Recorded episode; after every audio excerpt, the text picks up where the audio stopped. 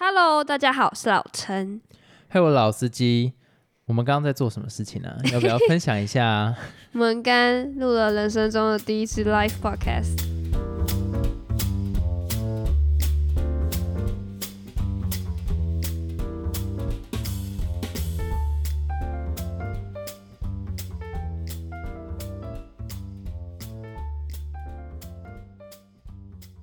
你的心得是？我我觉得你要先从昨天开始分享，因为我们第一次的 live podcast 应该是四月十七号吧？就是昨天啊，对，就是昨天啊。我们这一集上的时候，谁知道你在讲三小？我们就是这两天陆续录了两支直播的 podcast 的节目嘛。哎、等一下，我觉得其实对我们的听众可能不太公平呢。为什么？我们从来没有在 podcast 里面讲说我们有一个 live podcast，他们怎么知道这个时间点可以来参加？我跟你说，就是要关注我们的 IG 跟 FB，我们都会 po 文，所以我觉得这个在合理化，我们没有做到 很完整的宣传。因为我们很多资讯其实都会放在那些社群媒体上。有时候我们录 podcast 当下，你知道不会想太多，有时，候你就想只录主说我们不是当周录的，不是啊，就是希望大家可以多关注我们的 IG 跟 FB，然后你们有时候有些话想讲的，或是想要问我们什么，都可以在那边私讯我们，然后哎也可以对。关注到我们一些比较近期的东西。或是不重要的，你也可以在上面看得到。好，好。了，那那我没关系，我们回来到你刚刚的心得，你觉得录 live podcast 跟我们平常这一种 podcast 有什么差别？就特别紧张。我还记得我昨天真的超紧张。可是你觉得是 live podcast 本身这件事情紧张，还是说因为你没接触过，所以特别紧张？我觉得这两件事情是要分开来。我觉得是我没接触过，我没有做过直播这种事情。哦，你把它定义在直播这边，对，因为有点怎么讲，灵机应变吗？有时候像我们现在录 podcast，如果你讲错话，你还可以剪掉，哎，对，但是 live 的不行。而且我我我自己会觉得说，其实我们在 Mixer Box 上面的 Live Podcast 嗯，本身就是有点像是那个 Clubhouse 对，啊。问题那一波我们完全没有参与，为什么呢？为什么？因为我们都没有用 Apple 系统的手机啊，对，我们都用，Android。对，啊，我现在换 Apple 也已经来不及，那个已经退烧了。所以我其实我那个时间点没有很 get 到他们对我也不知道它里面是怎么运作的。怎么进行的。对对对对，然后我是有耳闻呐、没有啦，用眼睛看到不是耳闻，就是我有看到，就是有人说，呃，Clubhouse 最重要的东西是你主持人在 hold 场的能力好不好？他指的 hold 场不是他分享的内容多精辟，或者他分享的内容多缜密，或是多完整，不是。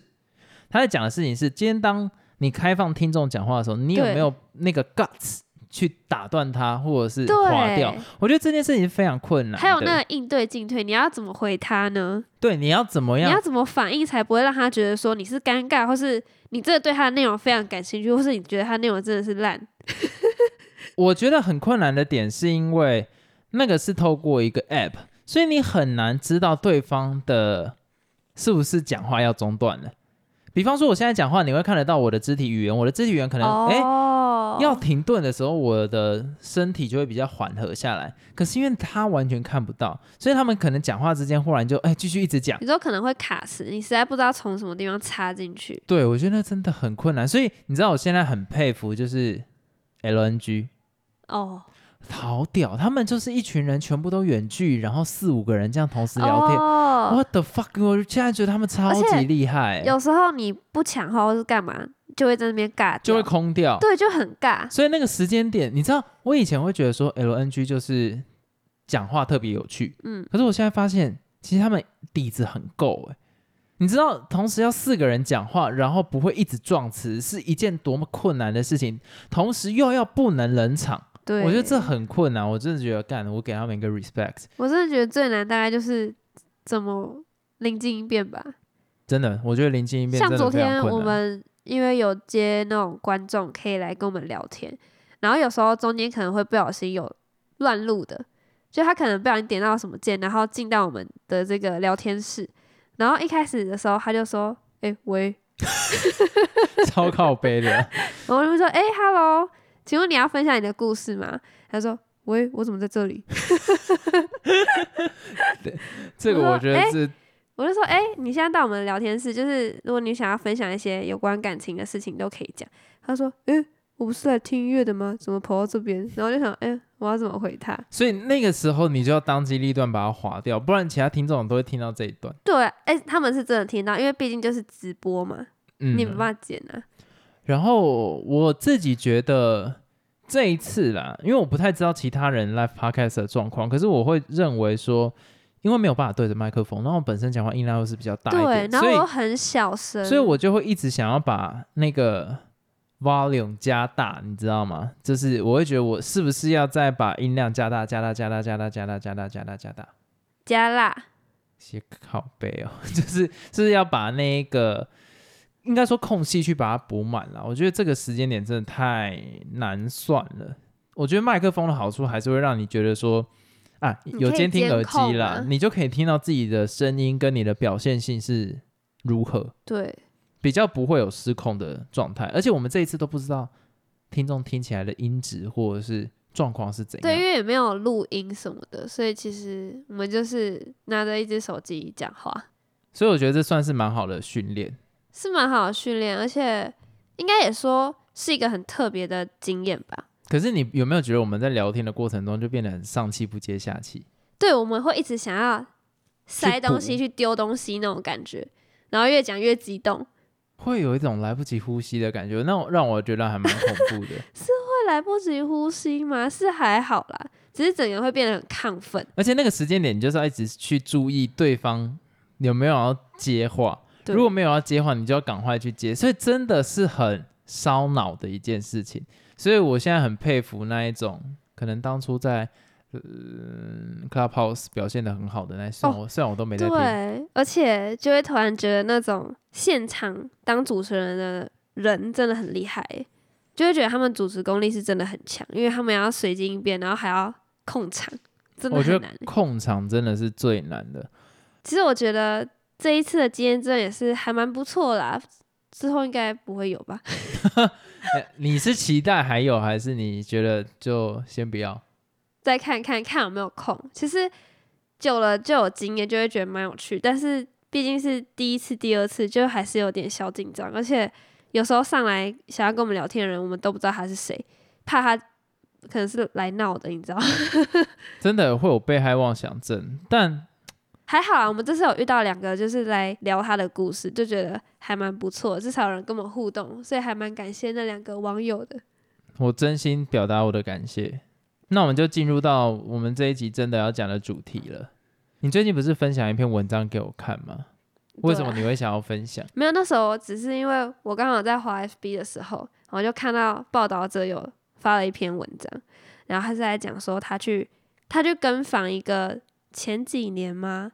因为四十八积分上台大的一个同学，他的心路历程吗？对他的心路历程，有一个人他叫做詹俊佑，然后他那时候是透过繁星计划，以四十八积分上台大森林系，然后他是历年来繁星分数最低的学生。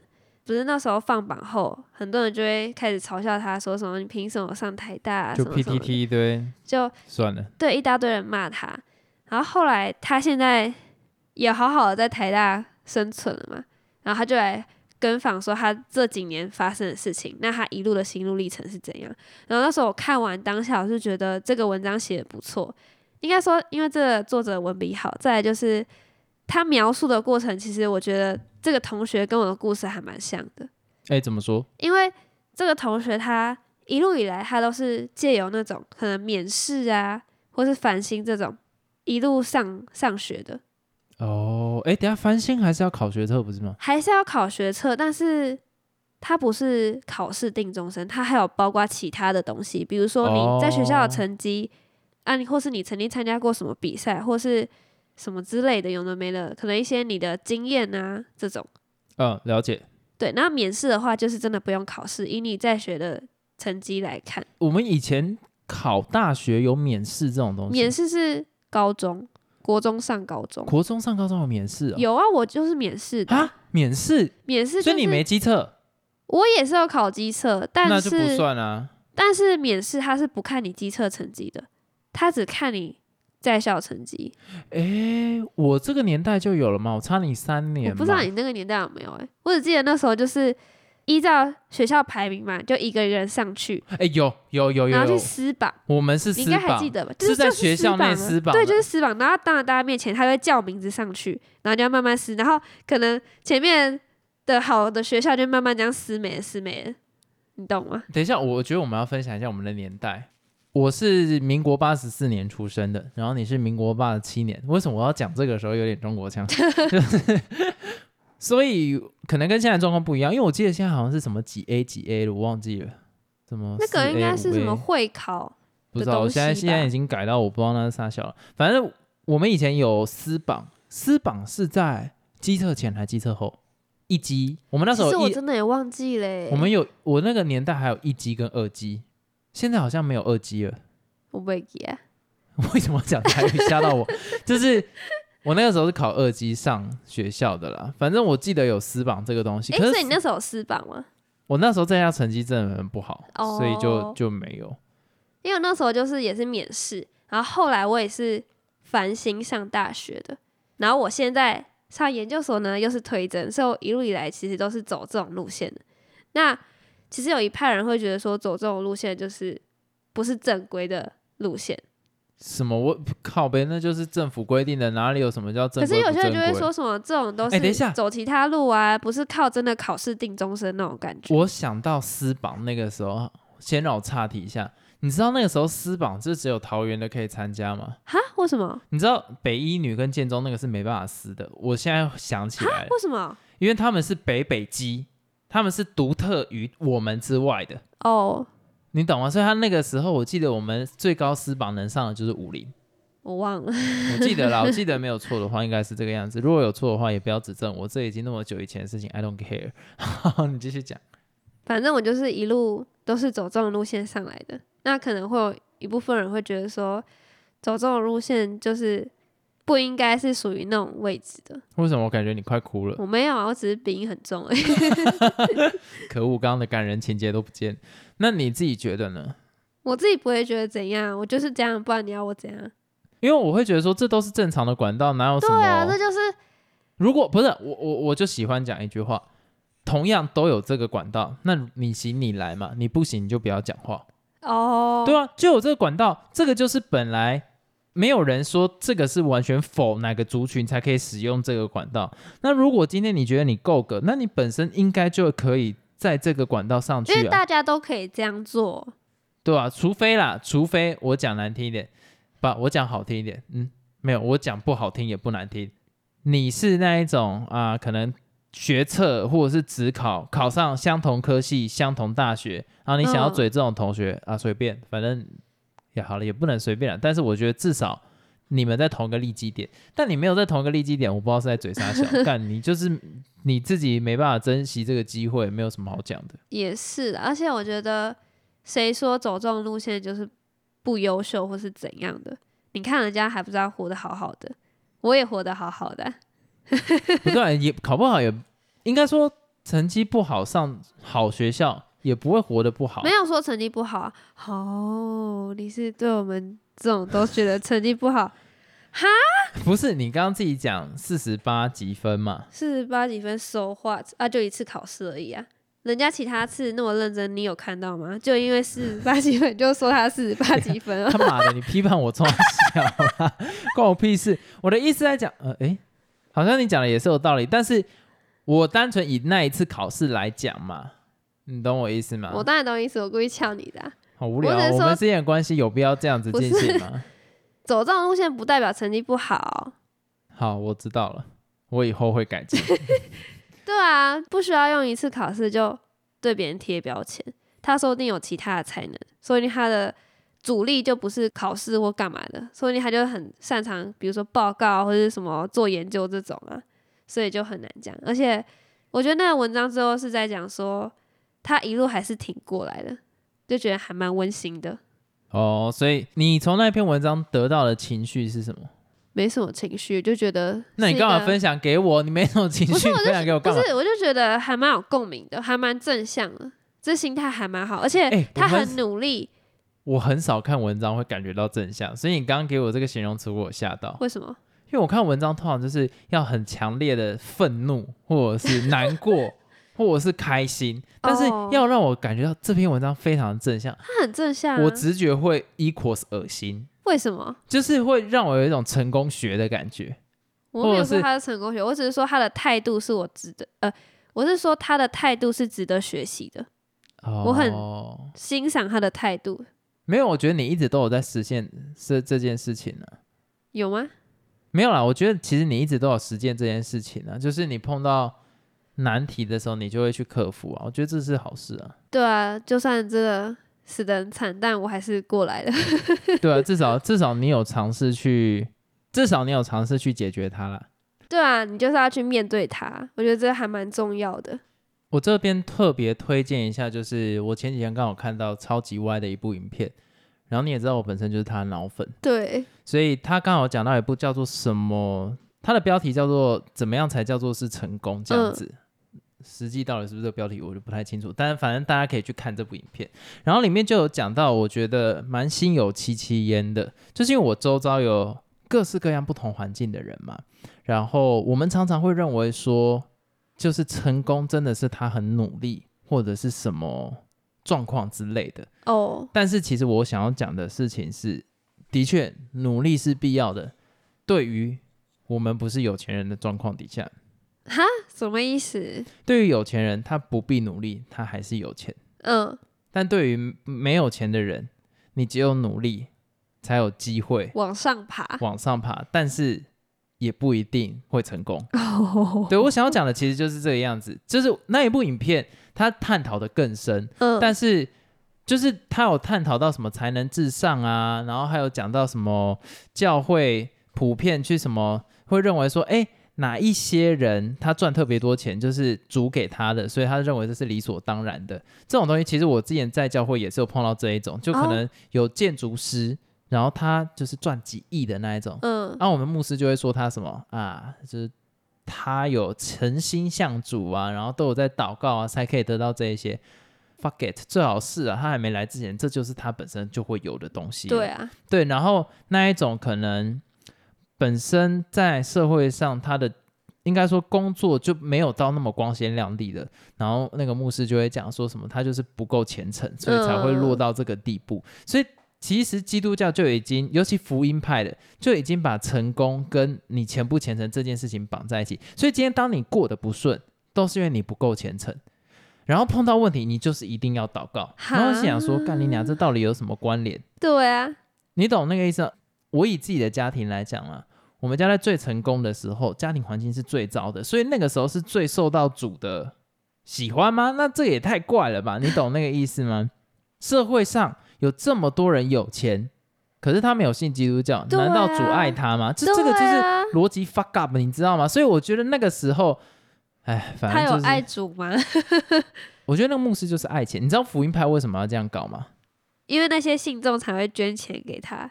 这是一件事情。你捧那一种啊赚越多钱的信众，你说他越受到主的喜欢啊，废话，那他就当然就会捐钱嘛。对啊，啊，反正你得罪的那一些比较工作没那么光鲜亮丽的，他捐出来的十亿奉献也就是那一点点，嗯所以对你根本不会有影响。我觉得其实搞不好那牧师不知道他自己在做这样的事情，因为一路上延延续下来的精神就是这个样子，包括整个国家就是。那个超级外汉那部影片，其实它的最主要讲的内容是一个叫做桑德斯的教授，然后他是写《正义一场思辨之旅》的作者，哦他写到就是说，整个社会也在崇尚，就是说，哎，你今天能赚很多钱，是因为你就是有能力，所以你能赚那么多钱。那反之就是变成是说，你没办法赚那么多钱，就是因为不努没能力、力不努力，或是你没能力。哦。可是事实上，我觉得里面举的有一个例子很好，你今天叫 LeBron James，不要生在我们这个时代，生在可能维也纳时代那个时间点，大家最注重的是艺术。那他嗯这么会打球，他体能再好有屁用？哦，你懂那个意思吗？我其实我从蛮早以前我就一直认知到，这个社会本身就是不公平的。嗯，因为有一些人他出生的专长，搞不好就刚好是这个时代用不到的。哦，我今天讲说，好，假如说一个音乐天分特别好的小孩，他出生在台湾跟出生在奥地利，你觉得他哪一个发展会比较好？当然是奥地利啊。我今天还讲的不是时代，我光是讲地区嗯就会有这么大的差别，所以你觉得人生会是公平的吗？绝对不可能。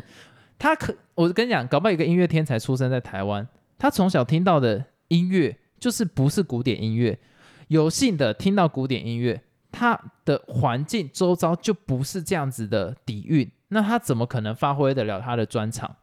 所以今天你如果把这件事情是绑在一起的话，成功这件事情本身就是个 bullshit。嗯，然后再来就是他那个影片里面还有讲到，就是说对于向上流动的事情，你觉得教育真的能改变一个人的未来吗？就是假如说今天是一个山地里的小朋友，或者是家庭环境没有这么好的小孩，你觉得教育真的能让他翻身吗？其实我觉得蛮难的，这些资源比较缺乏的小孩，如果要跟那些有钱人，然后资源很多的小孩比，他们还是永远都比不上。因为有钱人的家庭会让他们的小孩去学一些才艺啊，反正就是投钱投钱，然后让他们去补习什么，所以他们会比那些比较没有资源的小孩走得更远。诶，你知道我讲到这边忽然有点难过，就是我忽然想到一件事情，其实我觉得是非常没品的。哈，什么东西？以前在我小的时候吧，我就蛮常听到很多大人就讲说，啊，那他们就是应该要更努力啊，你懂吗？教育是给他们一个钥匙，但是他可能在转的时候不没有那么好转，可是他就是要尽力去把那个钥匙转开来。你我我的想法就是说，为什么他就一定要比别人更努力？哦，你懂那个意思吗？所以我刚才讲的那句话到底对不对啊？对，没你讲的没有错，我只是忽然想到，我觉得有一种悲从中来的感觉，就是你怎么会要求一个小孩子在刚出生，或者是他可能国小吧、国中吧，他就是要比别人更努力，因为你的出生就是不好，所以你就是要比别人更努力。这本身这句话就是有违反公平的逻辑呀、而且我老实讲，我觉得认为在我爸妈的那个年代，嗯，相对来讲，以教育来翻身的几率偏高一点点。为什么？在这个时代，我认为你要以教育来翻身是越来越困难了。科技的进展有关，就是现在我们要去找任何的知识，或者是你你一个城，你一个生活在都市的小孩，你随手要有的资源就是比乡村的多嘛，嗯，你懂吗？我今天要查什么东西，我手机一打开，我电脑一打开就有了。对啊，当然，现在呃，可能山区一样可以联网，可是它的速度就是没有这么快，而且它周遭的环境就是没有办法让他了解到这些新知，他听到的就是二手的讯息。你现在大家都有讯息了，就是你要 Google，你所有的资料就有了。那它代表的意思是什么？你要抢快，嗯，而不是抢知识的完整性，因为知识的完整性在网络上都有了，所以今天这个时代抢的是一个快速。你没有办法比别人快得到新的资讯的时候，你就来不及了。那你要比别人快得到新的资讯，你要有什么前提？你的英文一定要好，就是各种前提，就是让这些小孩不可能赶得上都市的小孩。哦，你懂那个意思吗？以前 OK，大家英文都没这么好，啊，网络的知识也没有，大家顶多一起去图书馆翻书嘛。对啊，城山里面的小孩可能就真的离图书馆比较远，但至少你把一个东西钻研到透彻，你还是一个专业的角色。可是今天，当网络上都已经有完整的东西，不是在比谁了解的多深，是要比谁能掌握新知的速度越快的时候，他们不可能比得上的，你懂吗？而且我周遭就有很多那种成绩没有很好的，可是他的家庭就是有办法在未来给他不同的管道，让他去有办法走到很好的职业，对，对嘛？你你也看到了，所以公平。这个世界本来就不公平，所以我们以前在最早看《模范生》的时候，你不是说你有点不太能想象，就是说真的有这种东西。对，我我周遭就是有让你看到真实的例子，而且最近 Netflix 上面也有一个什么美国名校什么作弊的，哦大家也可以去看。事实上，就是对他们来讲就是简单，而且他们的资源就是多，反正有钱嘛就可以任性，有钱真的可以任性，而且他任性失败了怎么样？不会怎样，还是有我还钱、啊，我还是有钱继续啊。花钱，继续砸钱啊，啊，没钱的小朋友，他努力了一辈子没成功，然后就被定义说你就是不努力，你就是不努力，他妈的这个到底是什么逻辑？所以这个本身的整个制度面的思考就是有问题。好，所以我接下来想要延伸的东西就是，超级外的那个影片就有讲说，桑德斯有提到认为天赋这个东西，就是这个社会上共有的资产。嗯，你能 get 到这个意思是什么意思吗？共有的资产，我们现在都会觉得资产可能就是一些钱啊、房子啊什么东西，但是一个人的天赋应该也要是社会上的资产。哦，OK，假如说我是体能非常好，可是我生在这个时代，这个体时代不需要你体能到多好，嗯，但是至少这个东西是一个资产。那你聪明的人，你天生刚好在这个时代是有用的，那它也是个资产。这些资产都是资产，嗯，所以只是有没有用到这个资产而已，但是都是需要被重视的。好了，反正那个影片最后的结论就是在讲说，去思考一下，到底社会真的要公平的话，应该是要往一个共善的角度去走，共善是什么意思啊？对这个社会的贡献到底是多还是少，而不是看你有没有钱。一个人的成功应该是看你对这个社会的贡献有多多，而不是你多有钱。哦，对，因为这样才有意义啊。然后同时，对这个社会越有贡献的人，应该受到的待遇要是越好的。哦，你懂那个意思吗？那今天这个角度下去之后，可能盖房子的，或者是一些做一些最基本，可能像前阵子在疫情期间非常努力的护理人员，他们有真实的付出。那金融业的一些大佬，或是那些房东，你对社会的贡献是什么？Nothing，你完全对这个社会没什么贡献，那你是不是应该拿出来来让这些人有更好的生活？因为这才是维持一个社会往一个更好的方向去走。但是我觉得这很困难啊，我觉得这个 idea 有点因为点大家还。是比较自立的，就比较资本主义啦。自由本身就会让资本主义变得非常的猖獗，也会啊。变成是显学，因为资本主义最喜欢讲的那一个那一句话叫做什么？市场背后有一双透明的手，看不见的手了，靠腰，是就是 他其实等于在帮富人开了一个保护伞，嗯，就是今天政府的不作为，这是合理的，但是政府应该是要有作为的去控制这件事情。所以为什么很多人说这个时代资本主义慢慢走向一个衰亡？是因为它没办法解决大部分人的需求啦，哦，又要换又要又要有一个新的学说应该要出现了。哦，资本主义不再能满足我们日常生活中的，生活需要了，因为它只能满足的就是那少部分的那一些人，而少部分的那些人就是永远在那上面的。我们这集好沉重哦，不会，我觉得蛮有趣的，但是我觉得蛮酷的。我觉得我的逻辑没有讲得很清楚，所以各位听众，假如说想要真的能了解它整个脉络的话，因为时间也太短，所以可以去看超级外的那一部影片。当然后面有些东西是我自己延伸的啦，嗯，所以就是听听就好了。不用这样啊。好，那我们这一集就到这边结束啦，那就下次再聊喽，拜拜。再见。